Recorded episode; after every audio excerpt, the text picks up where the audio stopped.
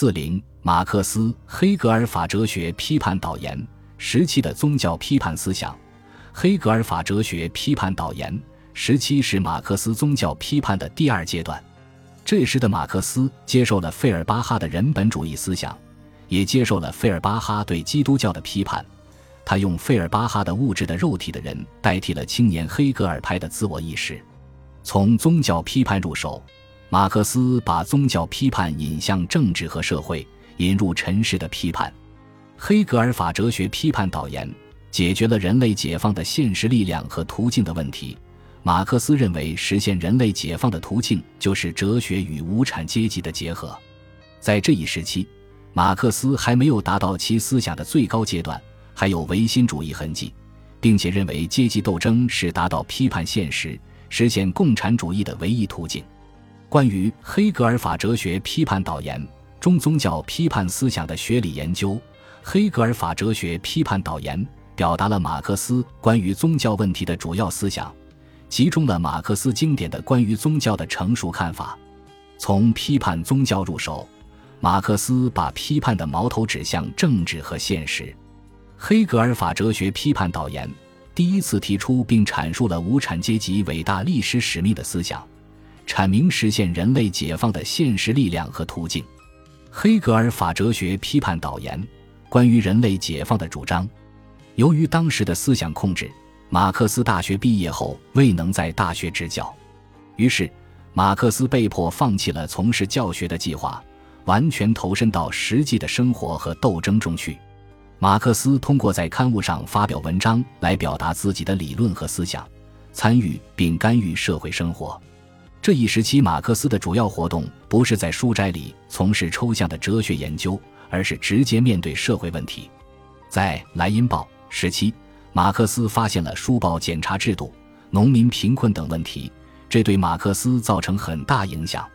马克思意识到，当前主要的问题不是宗教问题或政治问题，而是社会问题，并且社会问题并不像他从前所想的那样，不能用纯粹的法律和政治的手段解决，而要用改变法律和国家制度的办法来解决。用政治批判和宗教批判不可能改造国家。《莱茵报》被封闭之后，马克思总结经验，积极筹备德法年鉴。马克思为新杂志规定了任务，就是要揭露旧世界，并为建立一个新世界而积极工作。德法年鉴虽仅出一期，但影响很大。《论犹太人问题》和《黑格尔法哲学批判导言》这两篇重要文献就发表于德法年鉴。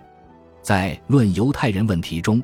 马克思区分了政治解放和人类解放，指出政治解放是有局限的。所谓政治解放，实际就是资产阶级革命，而这种被解放了的人不过是自私自利的人。而人类解放高于政治解放，人类解放彻底消灭人类的自我异化。那么，究竟如何实现人类解放？马克思在《黑格尔法哲学批判导言》中探讨了德国的革命问题。发展了关于人类解放的理论，提出人类解放就是实现人本身，是人的最高本质的解放。马克思反对青年黑格尔派把全部斗争只归结为反宗教的理论批判，要求理论批判与实践行动相结合。因此，对宗教的批判归结为一个绝对命令，必须推翻那些使人成为受屈辱、被奴役、被遗弃和被蔑视的东西的一切关系。实行共产主义革命，马克思肯定了人类的解放，表明他已经转向共产主义。马克思提出诉诸武器的批判，不是重视说明世界，而是注重改造世界。这说明马克思已经接近唯物主义。但是马克思的共产主义还不是科学的，还是哲学共产主义。在科尔纽看来。这篇文章实际上表明了马克思的青年黑格尔时期的结束和一个新阶段的开始。这个新阶段，就是马克思向辩证唯物主义、历史唯物主义以及科学共产主义逐步发展的时期。马克思已经把无产阶级看成是完成人类解放的力量，认为无产阶级将同革命思想家一起改造资产阶级社会，并用共产主义社会代替它。本集播放完毕。感谢您的收听，喜欢请订阅加关注，主页有更多精彩内容。